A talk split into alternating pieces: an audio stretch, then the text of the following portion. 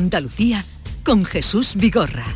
Y a esta hora de la mañana, como siempre, el día por delante con Ana Giralde. Buenos días, Ana. Buenos días, Jesús Meteorología, que activa avisos amarillos hoy por lluvia en todas las provincias, salvo en Almería, y por tanto hoy un día también de jornada de limpieza de viviendas y calles y de balance de daños por la tromba caída esta pasada tarde y las, inundaciones en las localidades granadinas de Pedro Martínez, de Pinos Puente, de Zujaira y de Casa Nueva en Granada. Como decimos, se han anegado casas, bajos, calles y carreteras un diluvio que ha desbordado arroyos y barrancos. También hoy se retoman las tareas de limpieza en la playa de Levante de la línea. Permanece cerrada por esos restos de un nuevo vertido del buque que está varado frente a Gibraltar. La Junta ha declarado el nivel 1 del plan de emergencia ante el riesgo de contaminación en el litoral. Hoy ya el Boja ha publicado esa bonificación del 100% del impuesto sobre el patrimonio. El presidente de la Junta lo va a presentar este mediodía.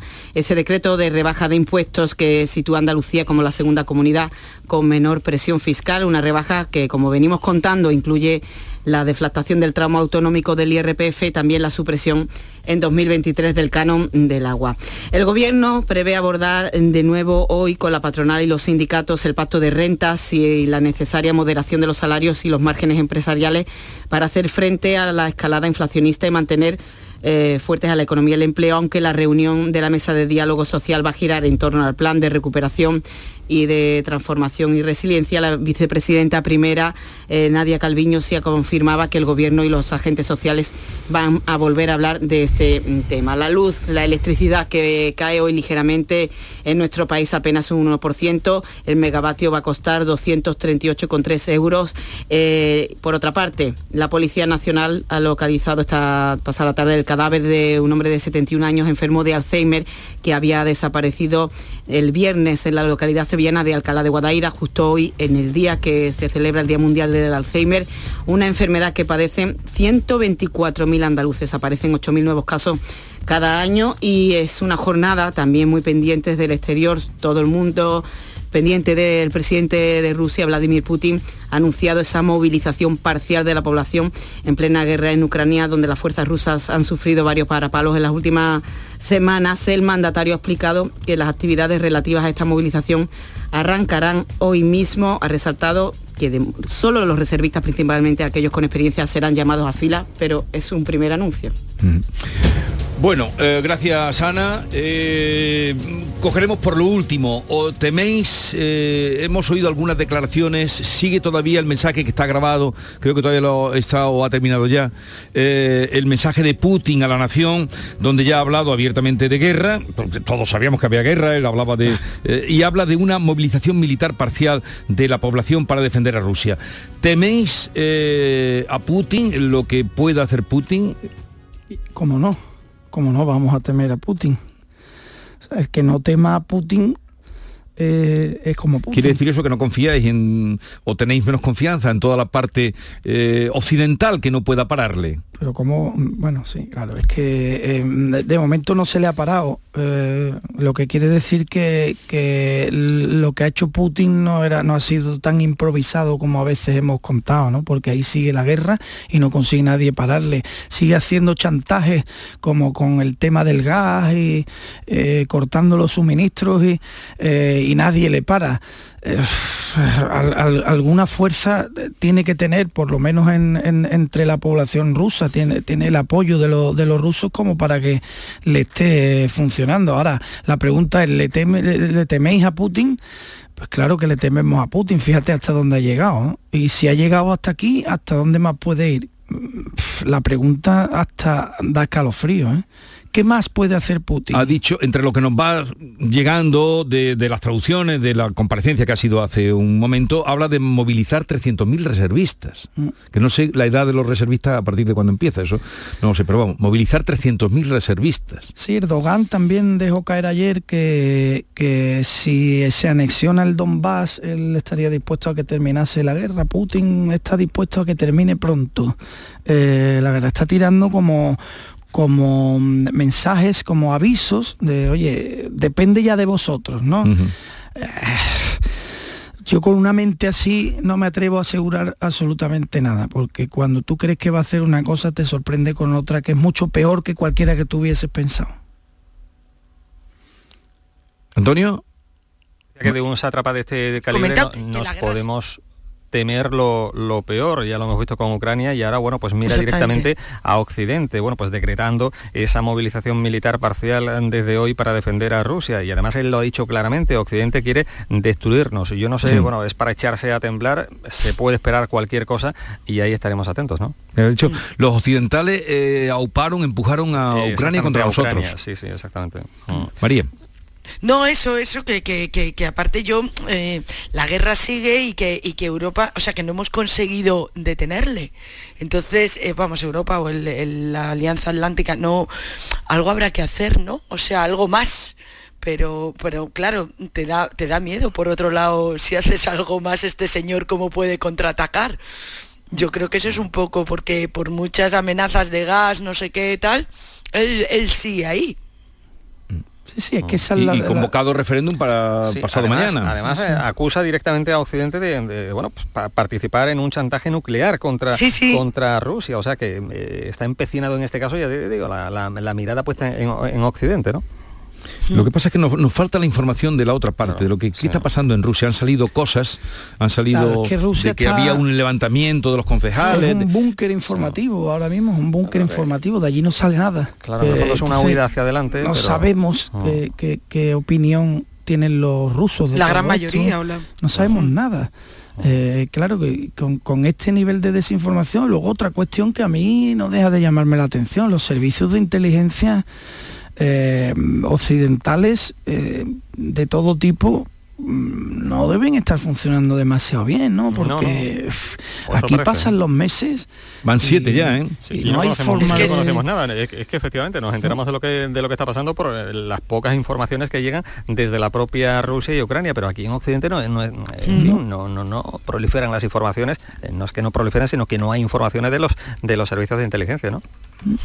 La verdad es que es preocupante, la, situación y cuando, cuando en el mundo aparece un loco con poder, eh, lo menos que podemos hacer es echarnos a temblar.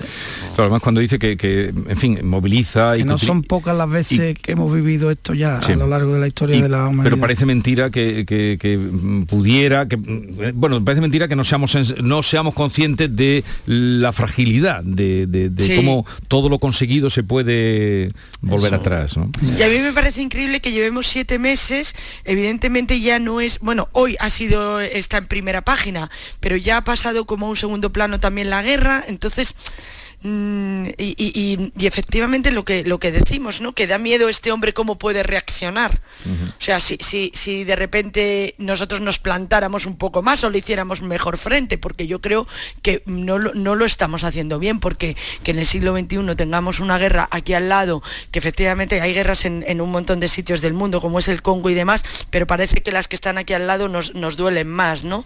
y, que, y, que, que sigamos igual.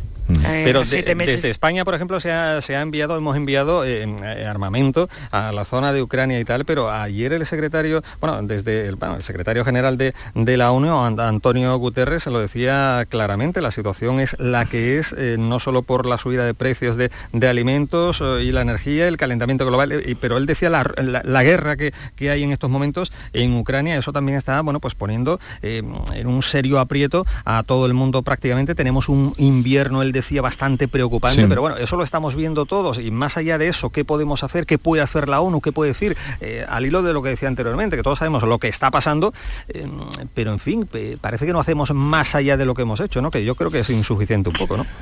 A ver, ¿qué sale de la Asamblea de la ONU? Eh, ha sorprendido esta mañana, supongo que a vosotros y a todo el mundo nos ha sorprendido cuando que pronto se dio por terminado el tema del buque varado en Gibraltar.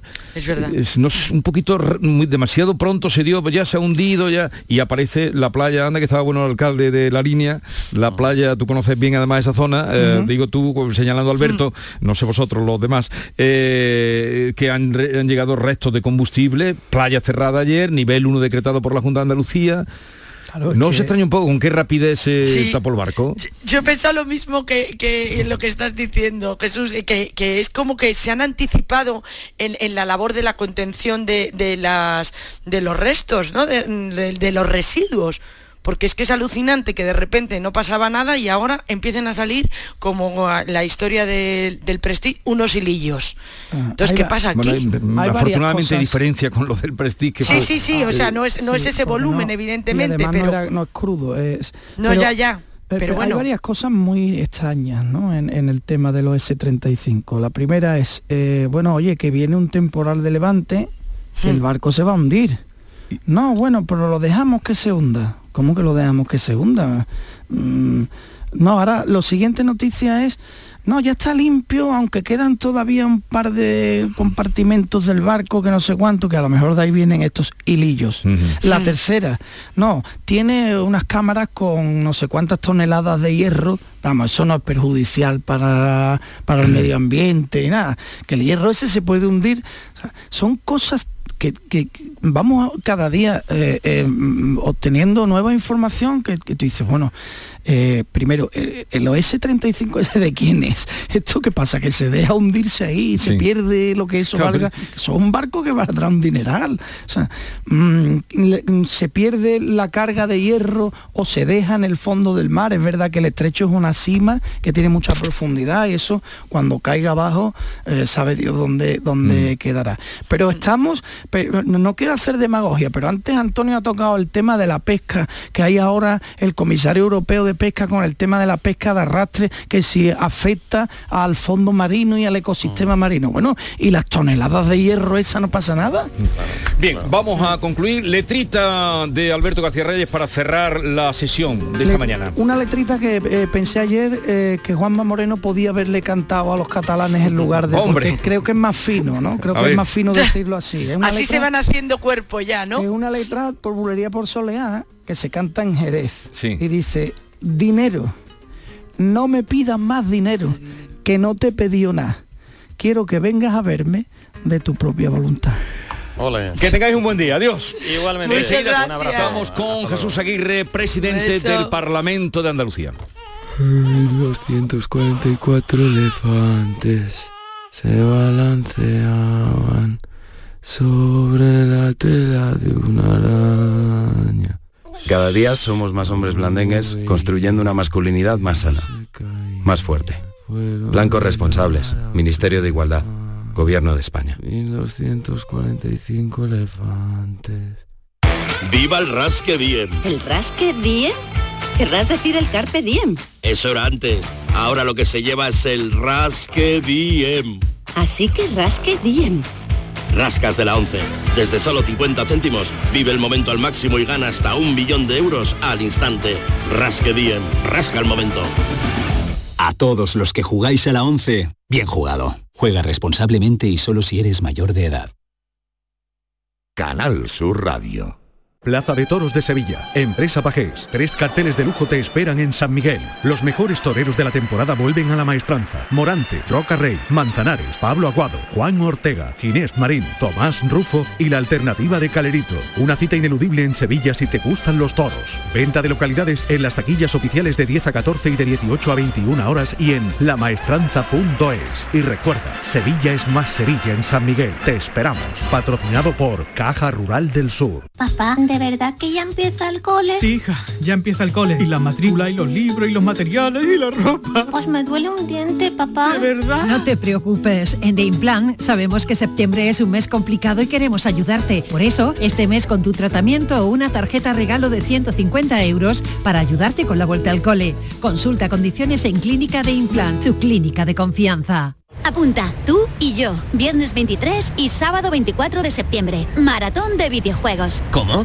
¿Qué? Sí, sí, lo que oyes. En el centro comercial Los Alcores, con más de 10 puestos para jugar a FIFA, Fortnite, Dancer, realidad virtual y PS4. Y además habrá torneos y premios. No nos lo podemos perder. Autovía A92, salida 7 en Alcalá de Guadaira. Centro comercial Los Alcores, mucho donde disfrutar. Viajecito, city break, mini vacaciones, escapada.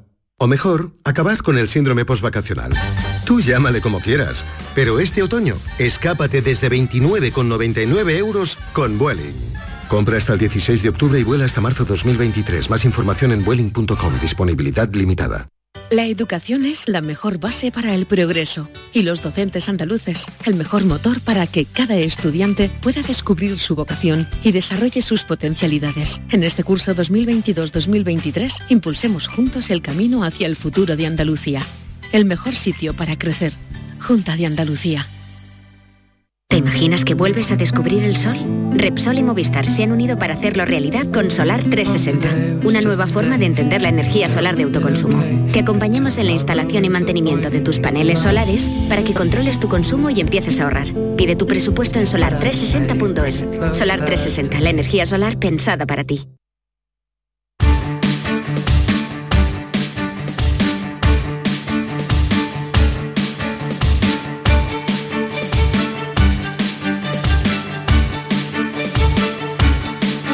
En Canal Sur Radio, La mañana de Andalucía con Jesús Vigorra. 9.15 minutos de la mañana y como les había anunciado, esta era la primera visita a nuestro programa eh, como presidente del Parlamento de Andalucía, Jesús Aguirre, que tantas eh, mañanas vino como consejero de Sanidad. Jesús Aguirre, presidente del Parlamento Andaluz, buenos días. Buenos días Jesús, buenos días a toda Andalucía. Le veo buena cara. bueno, buena cara, he cambiado un poco de, punto de trabajo, ahora estoy más en el, en el legislativo, antes estaba en el ejecutivo. Antes era la perentoriedad de la rapidez de las noticias, el estrés que provocaba, ahora estoy ya en una fase quizá más relajada, con muchísimo trabajo, con muchísima ilusión pero es como antes era como el toro a puerta gallola los, de pronto y ahora ya pues puedo serenarme más en los pases y hacerlo de una forma un poco más, más tranquila. Esa es la, la diferencia. El trabajo sigue siendo intensísimo.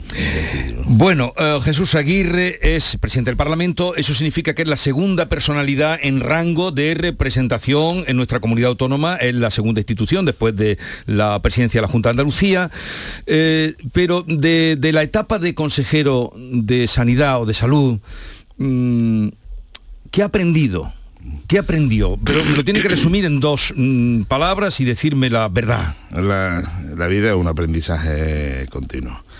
He aprendido de, primero, la importancia que es de, reunirse de un equipo que tenga la información y que tome la decisión porque la importancia en esa época, en estos tres años y medio, ha sido tomar decisiones de forma muy rápida y con el conocimiento. Y no puede todo pivotar sobre el consejero tenía que pivotar sobre todo el equipo. Luego, eso es lo primero, eh, la rapidez en la toma de, decisiones. Y luego eh, he aprendido a lo que es trabajar 20 horas al día. ¿eh?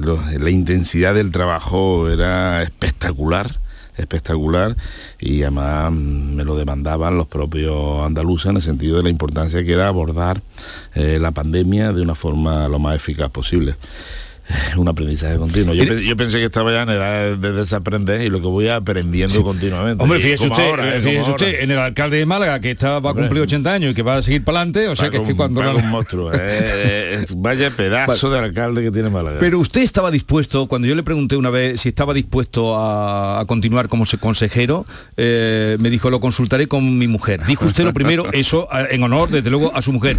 Pero luego me dijo que la había consultado y que sí podía seguir. O sea que usted, a pesar de esa dura batalla que tuvo al frente de la sanidad andaluza, hubiera estado dispuesto a seguir. Bueno, yo hubiera seguido de, consejero, hombre, pero ante la disyuntiva de que el presidente me ofrece la posibilidad de ser presidente del Parlamento de Andalucía, yo lo tenía clarísimo. Yo tenía clarísimo eh, pasar al, al legislativo.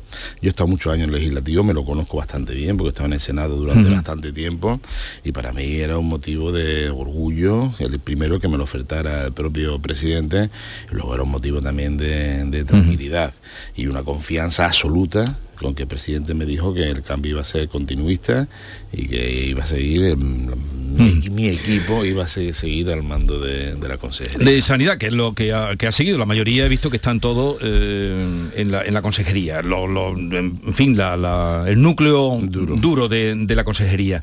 Eh, pero le voy a preguntar hoy, si hoy tuviera usted, por usted me ha dicho lo importante, he aprendido que hay que tomar decisiones rápidas cuando vengan.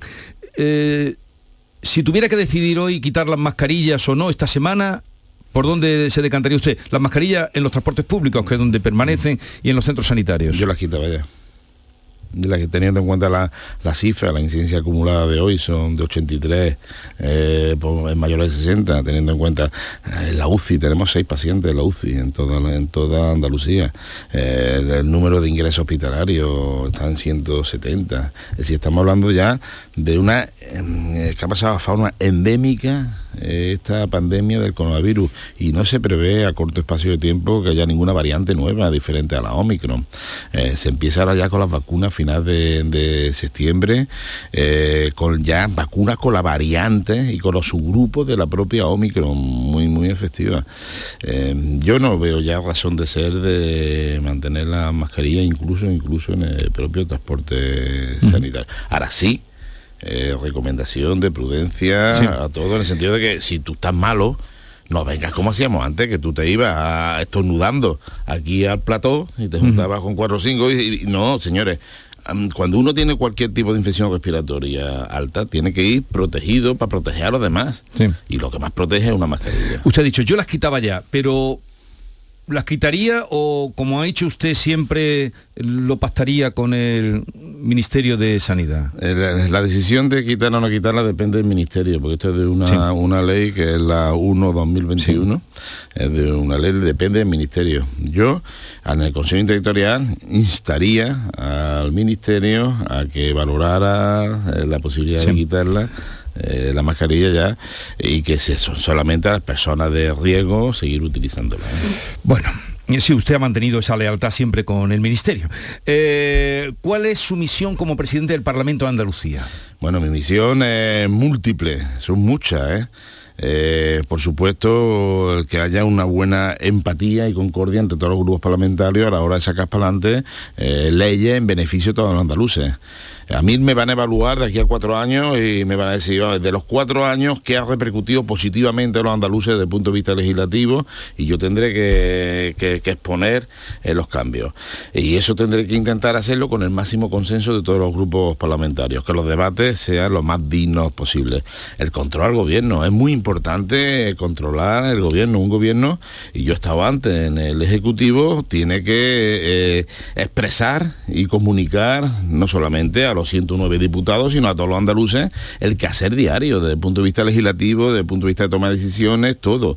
Es, importantísimo. Y luego un cargo de representatividad. Es decir, nosotros representamos a todos los, andaluces. Nosotros queremos abrir el, el Parlamento a la sociedad mm, de una forma importante y que todos los diputados sean correa transmisión. Yo le digo a ellos, a mis diputados, digo, tenéis que ir a trinchera, tenéis que ir al Tajo, y, que llevar lo que pide la sociedad, tenéis que llevarlo y vehiculizarlo a través del propio Parlamento. Eh, estoy intentando eh, romper un poco las murallas. De Usted quiere dar eh, que se abra el Parlamento, esa institución, a que sea más conocida y que entre los andaluces. Ponerla en valor y que vean el valor del trabajo intenso que tienen los diputados y la importancia que puede tener cualquier iniciativa parlamentaria popular, iniciativa de los ayuntamientos, la iniciativa por los propios gobiernos por los propios parlamentarios, por los propios grupos. Es todo lo que es el juego parlamentario en beneficio de la ciudadanía. ¿eh?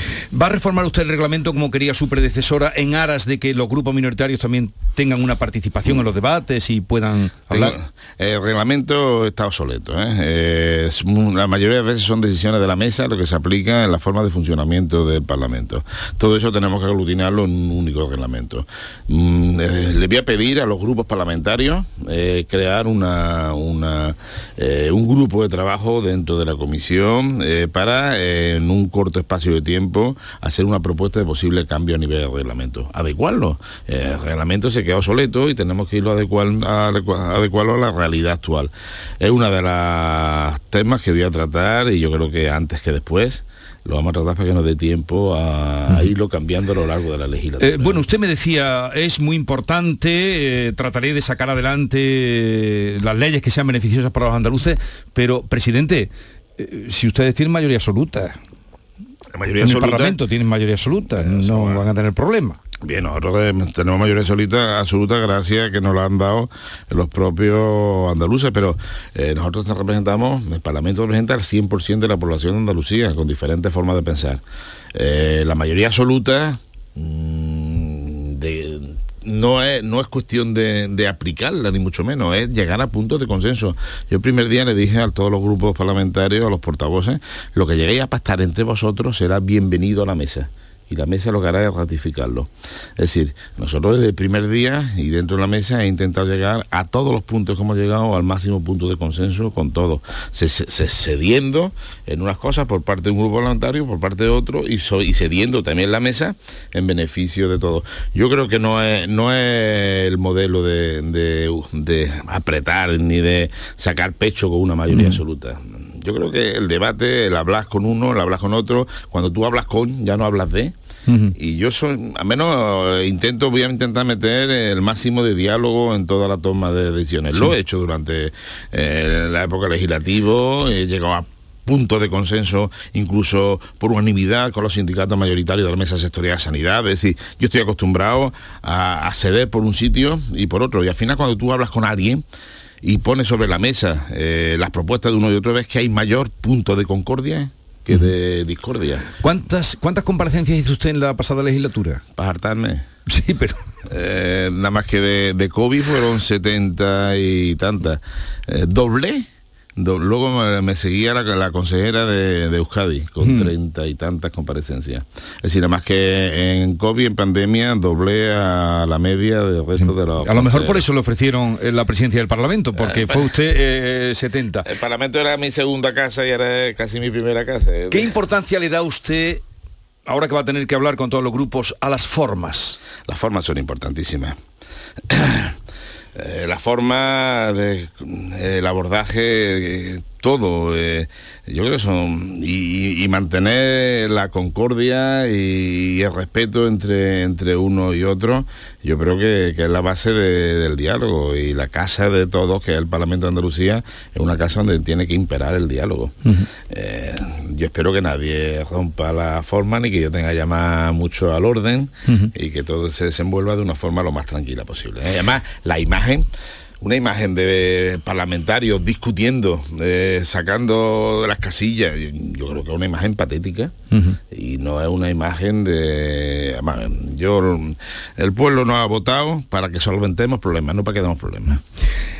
¿A qué temperatura está el salón de sesiones y las otras dependencias de la casa? Bueno, eh, estamos cumpliendo la normativa vigente eh, a nivel de horario, a nivel de temperatura y punto. Eso está ahí los carteles bien puestos que estamos eh, cumpliendo. Hombre, yo intento que no haya excesivo calor ni excesivo frío.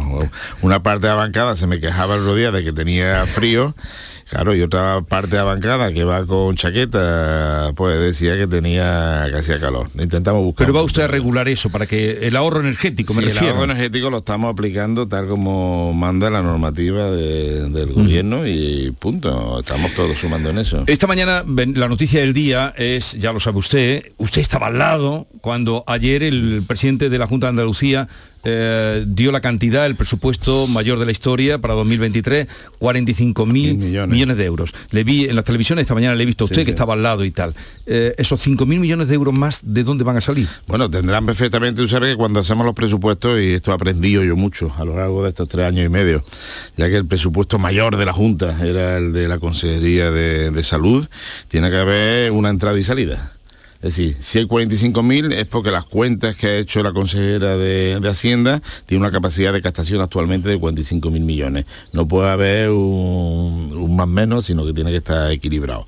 Luego estará aumentando la recaudación, eh, ¿Por qué? Pues no lo sé, habrá preguntado a la consejera de Hacienda, pero mm, yo lo que sí sé, además eso es matemática pura, que si el presidente ha dicho que los presupuestos pueden llegar hasta un total de 45.000, es porque la capacidad de captación de recursos que tiene actualmente eh, el gobierno de la Junta de Andalucía son de 45.000.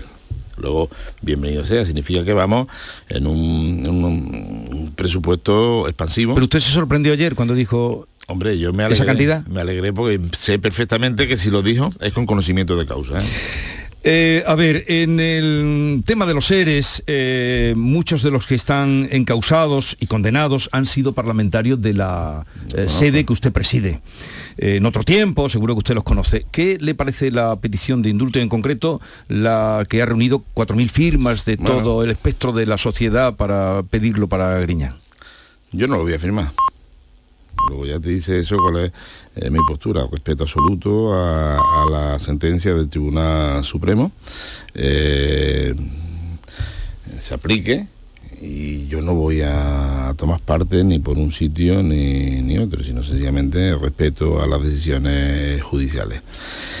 Esto, ¿qué pasa? Si, si entramos ya en una deriva de, de petición de firma pa- para indulto, ahora, a él solo, al resto de los, de los imputados, y cuando venga la siguiente sentencia, se, sigue la misma dinámica, uno u otro, no lo sé, no sé qué deriva va a tomar. De forma una decisión del gobierno central, el Consejo de Gobierno, el que tiene que tramitar o no tramitar eh, el indulto. Yo creo que espero que lo haga eh, buscando la máxima justicia social. Yo personalmente no voy a firmar. Cuando dice usted yo no voy a firmar, ¿es porque alguien se lo han podido pedir a usted que firmara? a mí no me ha pedido nadie que firmara, pero yo sé perfectamente que no iba a firmar ni en este caso ni en otros casos.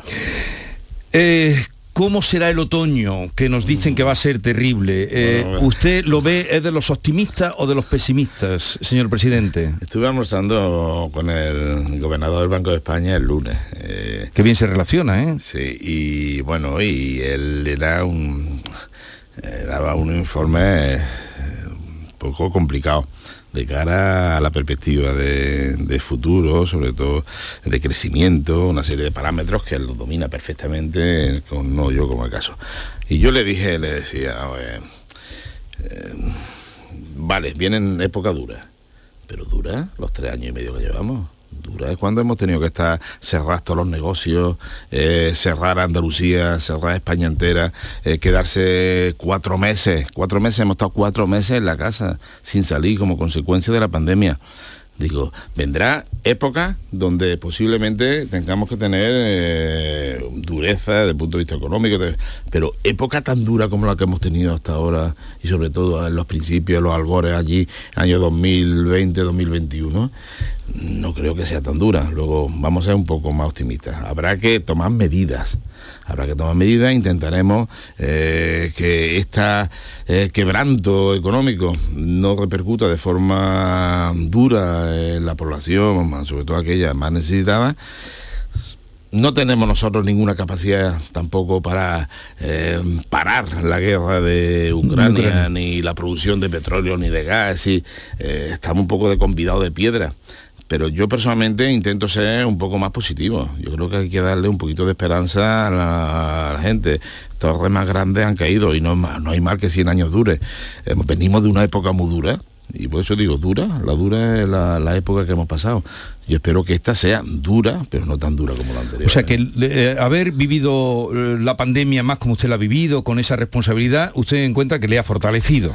Yo creo que a todos los Y le tiene andaluces- menos miedo al futuro, a lo Ah, que pueda. yo, yo creo que a todos, ¿eh? Yo he visto una Andalucía consumista y disfrutando durante este verano.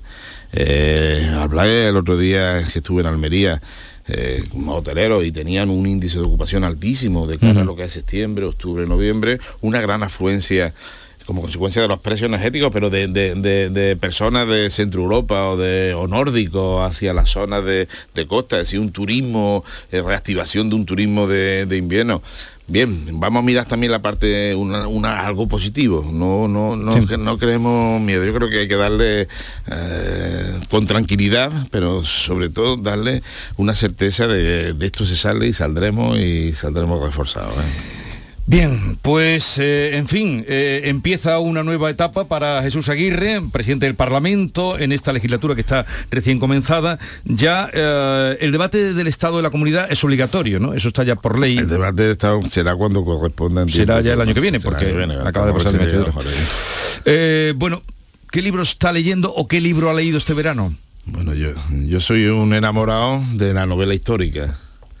Eh, tiene Digo porque tengo aquí, tiene eh, encima de la eh, mesa el y de libro Alfonso Falcones, que viene ahora. Yo el, el que acaba de salir. Como sí. he dicho, Ildefonso Falcones me enganchó a mí por la, por la mano de Fátima. Qué No, bueno. No por la catedral del mar. o Qué la, bueno la mano de Reina Fátima. Descalza. Sí. Yo me he leído bastante el libro de Ildefonso Gassano porque, porque es, es- es, eh, histórico, es Sí. novela histórica.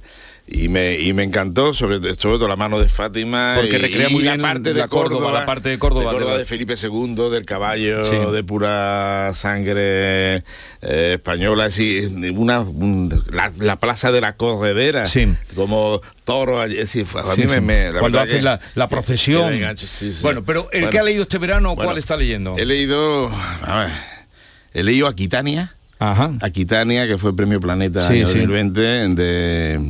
Eva, De. Said Urturi. E- Eva García. Eh, Eva. García, sí. Said- Eva García Urturi. Me encantó, Leonor de Aquitania, Sí. una época del siglo XI, me gustó muchísimo. Y ahora estoy leyendo Ken Foller. Ah, ¿Qué libro? Eh, nunca. Nunca. ¿Y le está, le está gustando? Sí, estoy todavía como habla con- como hace Ken Follett, que va por tres o cuatro sitios y aún no, Sí. aún no han llegado al punto de consenso de, de eso, pero me está gustando. Bueno, quiero decirle que de los políticos que llevo entrevistado esta temporada es el único que ha traído un libro leído. Ah, No yo es que eh, están con informes, están... condición sine qua non para dormir es estar media horita, una horita leyendo. ¿eh? Bueno, Jesús Aguirre, le deseo lo mejor, que tenga mucha suerte y, y nada, ah, hasta la próxima. Muy bien, muchísimas gracias Jesús y cuando tú quieras aquí estoy. ¿eh? Para, para lo que nos necesite. Adiós.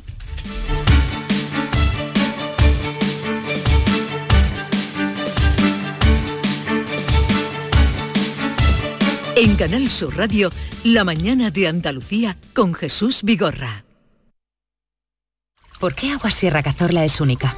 El equilibrio de su manantial es único, el más ligero en sodio, la idónea para la tensión arterial, más rica en magnesio, calcio y bicarbonato. Y ahora Agua Sierra Cazorla con los refrescos saludables de verdad, sin azúcar y sin gas, más naranja y limón. Agua Sierra Cazorla, la única en calidad certificada. La tarde de Canal Sur Radio con Mariló Maldonado tiene las mejores historias y las más emocionantes. Un programa para disfrutar de la tarde, cercano, pendiente de la actualidad, con un café con humor. Te escucho en tu radio. La tarde de Canal Sur Radio con Mariló Maldonado. De lunes a viernes a las 3 de la tarde. Más Andalucía, más Canal Sur Radio. Canal Sur Radio. Queremos seguir dándole alas a tu negocio. Por eso, en Caja Rural del Sur trabajamos día a día para que tu negocio no tenga fronteras. Ponemos a tu disposición expertos en negocio internacional que te darán respuesta inmediata, siempre que lo necesites. Caja Rural del Sur. Formamos parte de ti. Estás en casa y te llega el paquete que tanto estabas esperando. Después reciclas la caja de cartón en el contenedor azul para que se convierta en el libro que alguien lee mientras recoge el paquete que tanto estaba esperando. Y que En la economía circular, cuando reciclas, los envases de cartón se convierten en nuevos recursos. Recicla más, mejor, siempre. Lipasan y Ecoembes.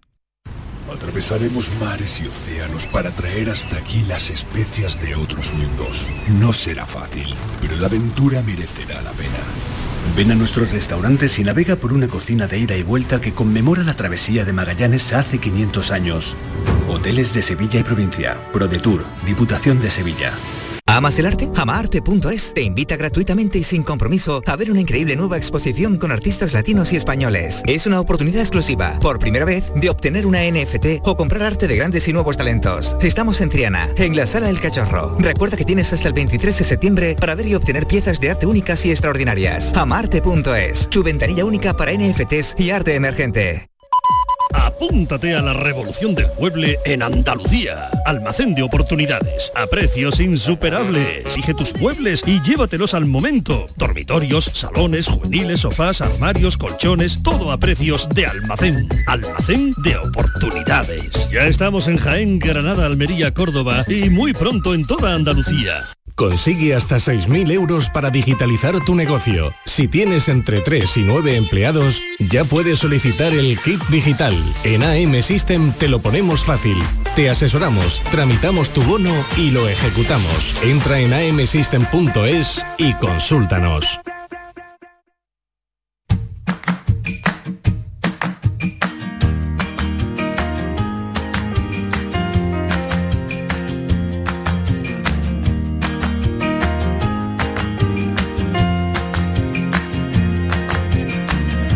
La mañana de Andalucía con Jesús Vigorra. Lo venimos contando esta mañana que hoy es el Día Mundial del Alzheimer.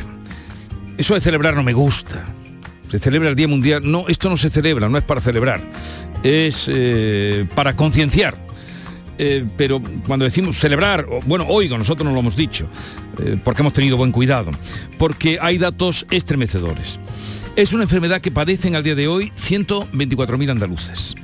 Y hoy más que nunca, quienes la sufren junto a sus familias y las asociaciones de pacientes piden más investigación. Investigación es el eslogan elegido este año, conscientes de que solo el avance científico les puede hacer más fácil la vida.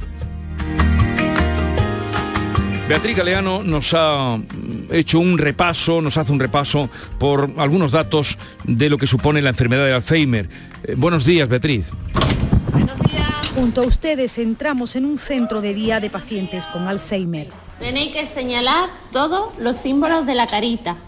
¿Vale? ¿Nada más que eso? Nada más que el, de- el primero es de la carita. ¿vale? Intentamos conocer su realidad y su día a día, esa cotidianidad que desapareció de sus hogares. El día a día de, la- de una pareja, un matrimonio en este caso, que vamos a cumplir ya 40 años el año que viene, pues supone, supone una diferencia grande, porque ya no puedes compartir como antes, digamos, determinadas preocupaciones. Antonio es cuidador, a su casa llegó el Alzheimer en 2019, lo padece su mujer, antes lo había sufrido su suegro. Hemos conseguido eh, retrasar el desarrollo natural de la enfermedad gracias a los talleres de desarrollo cognitivo que se desarrollamos en ASLA. Está participando mucho, mucha alegría y también lógicamente tiene su tratamiento farmacológico. A falta de suficientes medios públicos, las familias se apoyan en las asociaciones. Antonio Monroy es presidente de una de ellas, la Asociación Sevillana de Lucha contra el Alzheimer. Su mujer lo padeció hace años. Ninguno. Llegan y no saben. Empiezan porque no saben. ¿Qué hago yo? Se hunden. Entonces nosotros le guiamos eh, cómo tienen que hacerlo, cómo se tienen que dirigir a trabajadora social nuestra. Son su guía en un mundo que se desmorona, porque la memoria se lo lleva todo por delante. El día a día en, en la familia, muy complicada. Es la familia, eh, Alzheimer en una casa, destruye a la familia. Es fuerte que yo diga esto, pero es la realidad. Poco a poco sus familiares van borrando los recuerdos y lo peor, viven alejados del presente. De ser uno más uno, dos, pasamos a ser casi uno menos uno. Al final nos quedamos solos. Es una vida perdida.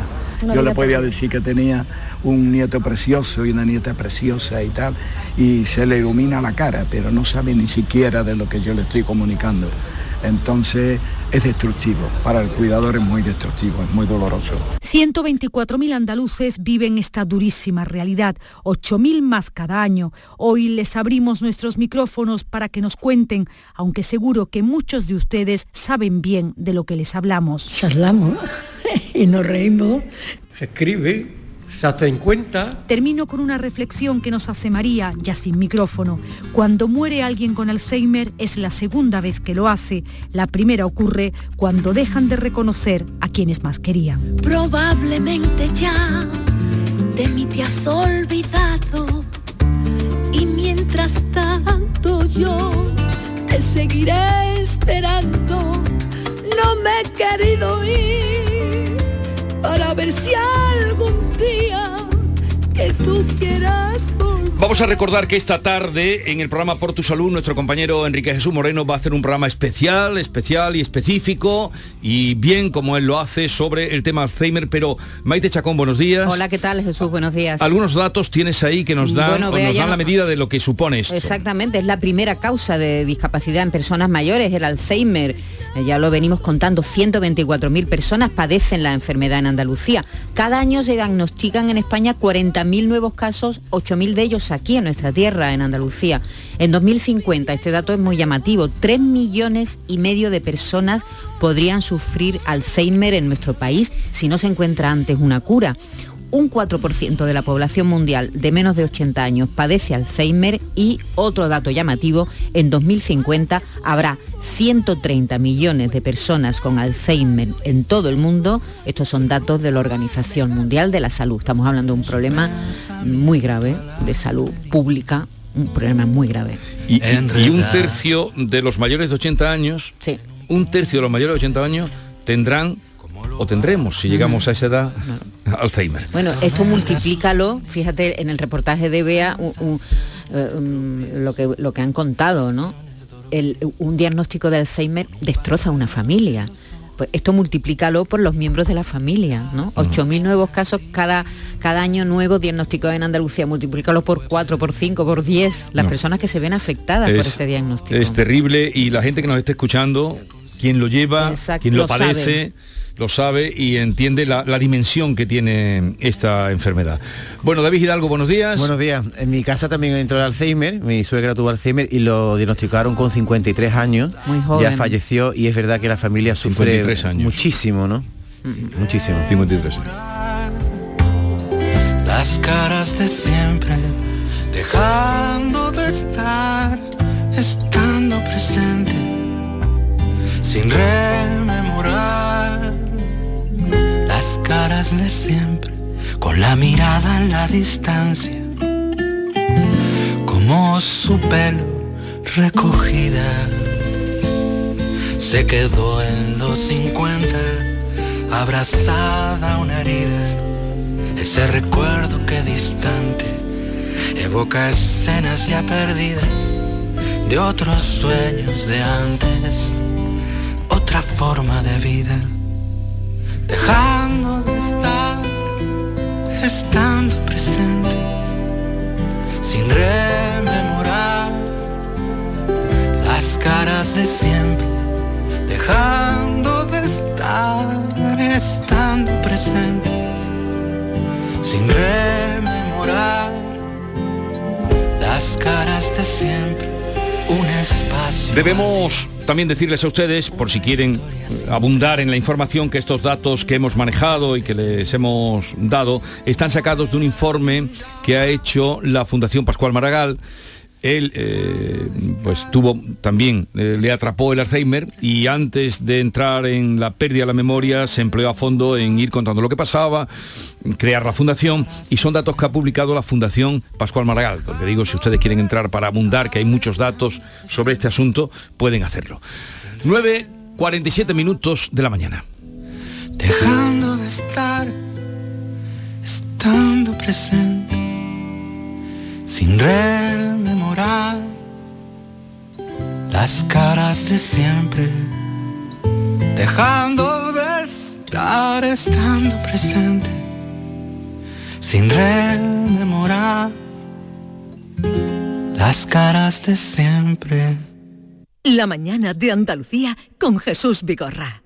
Sencilla, Sencilla, rápida, rápida, fácil de manejar. fácil de Así es la nueva app de Canal Sur Radio. Con todos los programas y audios destacados, los podcasts, emisiones en directo. Para que sigas conectado a nuestra programación y a los espacios que más te gustan y sigue. Cuando quieras, donde quieras. Descárgate ya nuestra app. Todo Canal Sur Radio, Radio Andalucía Información, Canal Fiesta, flamencoradio.com y Canal Sur Radio Música para ti. Cuando quieras, donde quieras. Más Andalucía, más Canal Sur Radio. Canal Sur Radio. Después de un largo paseo, sacas de la mochila una botella de agua. Bebes el último trago y guardas la botella de plástico para después depositarla en el contenedor amarillo para que se convierta en la mochila de alguien, que después... En la economía circular, cuando reciclas, los envases de plástico se convierten en nuevos recursos. Recicla más, mejor, siempre. Lipasan y Ecoembes. En Cruceros Torre del Oro cumplimos 40 años de pasión, trabajo y compromiso con el ocio, la cultura y el desarrollo de nuestra ciudad. Cruceros Torre del Oro, 40 años navegando hacia una Sevilla más sostenible y amable. Gracias por acompañarnos en este viaje. Te esperamos junto a la Torre del Oro o en crucerosensevilla.com. No te pierdas la gran fiesta de inauguración de Estelantis and You, el nuevo centro del automóvil y la movilidad en Sevilla. Con música en vivo, food track, juegos y mucho más. Ven con tu familia y amigos, diviértete y consigue regalos y descubre lo nuevo de Peugeot, Citroën, Fiat, Alfa Romeo, Jeep y Abarth. Jueves 22 de septiembre a las 8 de la tarde en Aviación 69, Polígono Calonge. Te esperamos. Estelantis and You, tu centro del automóvil y la movilidad en Sevilla. Las noticias que más te interesan las tienes siempre en Canal Sur Mediodía, Sevilla. Y este jueves te llegan desde las nuevas instalaciones del Grupo Concesur, Automares, situado en la avenida de su eminencia número 25. El Grupo Concesur se convierte así en concesionario oficial Peugeot, Opel, Fiat, Abarth, Alfa Romeo y Jeep en Sevilla, afianzando su posición en el mercado sevillano y andaluz. Canal Sur Mediodía, Sevilla. Este jueves desde las 12 en directo desde el nuevo concesionario de Concesur, con la colaboración del Grupo Concesur.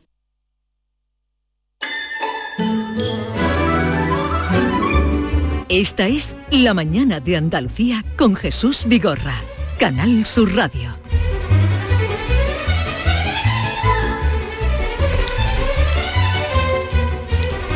Y es el momento de plantarles a ustedes el tema en el que vamos a pedir y requerir su participación. ¿De qué va hoy la cosa? De duchas. ¿De duchas? ¿Duchas escocesas? ¿Duchas finlandesas? Duchas, duchas, ducha española.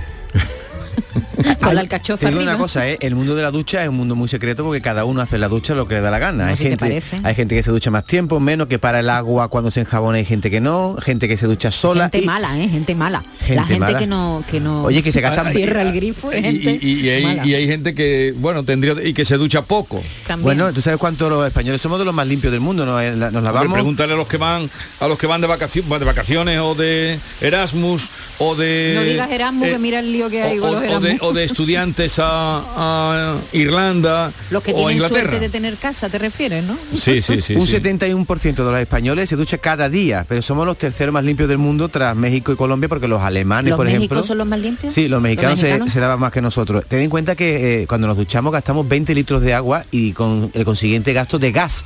Por eso ha llamado la atención lo que ha ocurrido Sí, en Suiza. En ¿no? Suiza, Suiza ha lanzado una campaña de ahorro energético que se llama La energía es limitada, no la desperdiciemos. Y allí Jesús están planteando medidas durísimas, ¿eh? muy serias para conseguir, porque dependen mucho del gas ruso. Entonces, mira, eh, eh, se, se plantean, ¿eh? todavía Sí. no, no han tomado esas medidas, multar a quien ponga la calefacción a más de 19 grados. Saus- saunas frías, que sauna fría es un poco una contradicción, ¿no? Sauna fría es como, eh, yo qué sé, como frigorífico caliente. Y poner ¿no? la calefacción 19 grados en Suiza con el frío que Sí. hace te puede morir de frío, ¿eh? Sí, muy sí. poco. O calentar el agua como máximo 60 grados. En fin, la propuesta más llamativa, porque esto va dentro de un paquete ¿no? de medidas Sí. para ahorrar gas, eh, la ha hecho la, la ministra de Medio Ambiente, que se llama Simonetta Sommaruga. Y ha Qué aconsejado... bien te ha salido la pronunciación, Simonetta. No parece Suiza, ¿verdad? No, Simonetta Parece que en Suiza se confunde, Sí, bueno, se los confunde, se mezcla el italiano con, el claro, francés, con el francés. con el belga. Eso es. Entonces, eh, ha aconsejado que los ciudadanos se duchen juntos para ahorrar energía. Pero ¿cómo juntos? ¿Cuántos? ¿Toda la familia? ¿Cómo es el plato de la ducha? De dos en dos. Pero ojo, a, ¿Quedamos esta noche para ducharnos, Vigorra? a mí lo que me paso, eh, a mí lo que me sorprende, no, vosotros reí, vosotros reí de todo. No, porque dice ducharse en pareja, pero no Sí. especifica Que si- el si país- quieren que sea pareja de- o no. Pareja Pero- de- si te piden pero el, el hay- certificado aquí- de matrimonio. Aquí hay, Exactamente. dos, aquí hay dos cosas. O esta mujer, en fin, mm, está un poquito macandé, eh, o esta mujer es consciente del problema, porque si el país más rico de Europa Sí. y uno de los más del mundo, Del mundo, Suiza, sí, sí. si el país más rico de Europa y del mundo viene con estas, Claro, es eh, que- habrá que empezar a no tomárselo tan en cachondeillo. De cachondeo. Bueno, es que son países muy dependientes de, de la energía que viene de Rusia. Entonces, claro, no solamente en Suiza, en Alemania, en, en esos países, en Austria, se están planteando medidas complicadas, medidas duras, fíjate. Siempre esa- a esta a David le gusta. Eh, Esta esta es la que medida, más le esta la- Sí, bueno, La yo, que más yo ya me ducho en pareja habitualmente. Si ya me lo Ah, pide eso por Simonetta Simaru- supuesto. Somaruga, pues me, me ducharé más. Pero es cierto que... No tenía ninguna duda de que tú te duchas en pareja. Te digo una cosa, ¿eh? el mundo de la ducha es peligroso porque es muy estrecho. El que tenga, como ha dicho Bernardo arriba, que tiene un plato de ducha, que es como un salón de grande, mi plato de ducha, yo, yo tengo una bañera, y en la bañera nos duchamos, entonces hay muchos cruces y muchos roces y quiero eh, a veces... Pues cuidado tú que las caídas, las caídas en la bañera son Tú peligrosísimas. sabes que es una de mis pesadillas, ¿no? Caerme, caerme en la ducha. Digo, mira, si me caigo yo en la ducha ahora mismo, me espatarro aquí, con el pelo Y enjabonado. no se entera nadie. tengo que llamar a mis hijos o, o a quien esté en casa. ¡Ay, socorro! Sí, pero socorro! como está el agua corriendo no se entera nadie de tus Calla, gritos. bien, tú imagínate que viene, me pillan allí en pelota viva, eh, llena hijos. de jabón, o, o quien esté en casa. ¿Te daría vergüenza que tus hijos te vieran desnuda? Vergüenza y, y- y, eh, con dolor y ahora que ahora no, no me podrán levantar porque una ya tiene un peso. Entonces yo todo eso lo pienso y me agarro mucho. En la ducha voy siempre agarradita. Es más, estoy ya pensando poner el, ¿cómo se llama eso? El protector, no, el, los ganchos, eso para agarrarte. ¿Cómo se Ah, llama ¿hay- eso? ¿Hay unos ganchos para agarrarse? No, unos, es que no sé cómo se llama. Uno- ¿Cómo se llama eso? Ayudarme. Bueno, una- el control una- no me dicen nada. No, pero son, son uno, pues eso, unos asideros, Eso, asideros, asideros. Que, que eso acon- lo aconsejan, ¿no? Tener Sí. asidero. Yo no tengo asidero en la ducha y, lo, y, y es más, creo que lo voy a poner. Pero voy a hacer de Vigorra. ¿Y cuál es la pregunta? Pero, no, estoy a punto, pero quería comentar. Leí una entrevista una vez con un actor, muy buen actor, eh, que era Miguel Ángel Sola. ¿Te acuerdas? Sí. Argentino, que luego se Argentino, casó aquí, se quedó y se vino a vivir Sí, y vivía sí, nada más en La. Rioja. Le leí una vez una entrevista de esas cosas que no olvidan, porque siempre me pregunto por qué unas cosas quedan y otras no. Pues eso es verdad. Vale. Eh, en la entrevista decía, había pasado un periodo terrible porque se levantó de noche y eh, a tientas, por no entender la otra, se pegó un golpe y estuvo, pero un golpe que le afectó al coco y estuvo muy mal. Y entonces insistía una y otra vez, insistía una y otra vez en cuidado con las caídas dentro del baño, por, por- porque con la, con la taza de- de- del váter o con... el- y entonces él se dio y recuerdo, no diré más cosas privadas que él recomendaba, porque se pegó un buen eh, trastazo. Hombre. Por eso que este, con el tema de la ducha, No, este que aquello es jijijaja. Las bañeras son rebaladizas. Hay duchas que son platos de ducha que y, y muy- hay muchos accidentes. Y te puede dar con el grifo, en fin. Vale, y ahora concretemos. La pregunta es, ¿Qué, qué le parece la medida? Si suele ducharse con su pareja, si se ha llevado algún susto en la ducha, que nos lo cuenten. O es de los clásicos que todavía se baña. De estos que dicen, no, yo baño, yo ducha no, yo baño. La verdad que si la pregunta es si nos duchamos en pareja para ahorrar energía, yo lo veo bastante comedida. O para la- la- gastarla. O, o para O para gastar energía. O, o para gastar energía también. Mm. Eso tiene un doble sentido. Pero es verdad que gasta menos termos, ¿eh? que tenga una bombona Vale. como tengo yo en mi ¿Qué les casa. pues- Un momento, no hay muchas canciones de ducha. He encontrado esta, mira. No se entiende mucho, a ver. No. Sé que no aquí, pero es como si tú estuvieras.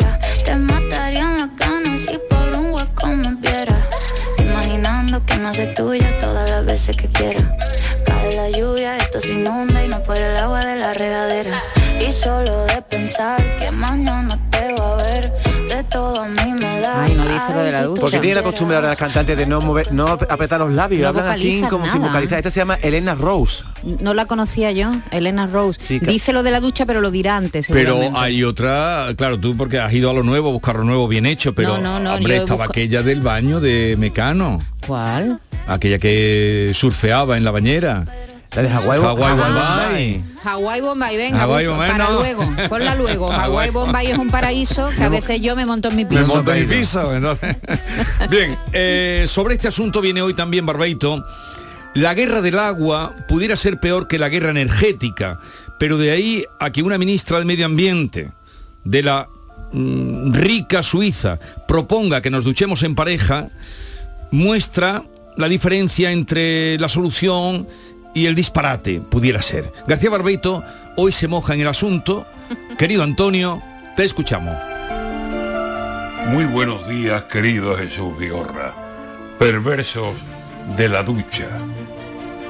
Desde Suiza nos llega una solución muy chula que ha traído en su palabra Simonetta Sommaruga, ministra de Medio Ambiente, mujer que será muy culta y se ve muy preocupada con el agua, esa gran lucha. Y Simonetta aconseja una fórmula de ayuda para ahorrar bastante agua y se ha fijado en la ducha. Nos dice que para ahorrar, en vez de hacerlo una a una, las personas nos duchemos en pareja y muy juntas. El champú para los dos, yo te echo y tú me untas. Y el gel mitad para ti y la otra mitad procura que haya para mí bastante. Y el agua que sea una duda. Abre el grifo, ciérralo, gota a gota, que ninguna gota se caiga en el suelo, que caiga en la piel, segura. Pero a ver, doña ministra, Simonetta, Maruga, ¿no es mejor una manopla y agua de lavar la fruta y darse cada diez días un repaso con cordura en los sitios principales donde el olor acostumbra? porque hay que ducharse tanto? Este que está aquí le jura que las chicas de su tiempo, que eran por cierto muy pulcras, se lavaban solo sábados y no conocía ninguna que el novio la rechazara por oler mal. tanta ducha. Meamos de dos en dos, juntas la mía y la tuya, y le damos un poquito a la cisterna. ¡Qué lucha! Y a ver, doña Simoneta, cuando las tripas empujan, nos vamos detrás de un árbol y que pase por basura. Mejor lavarse por partes, allí donde más se suda, y no tanto gastar agua que nos cuesta una fortuna, que nos vamos a gastar con tantas y tantas duchas.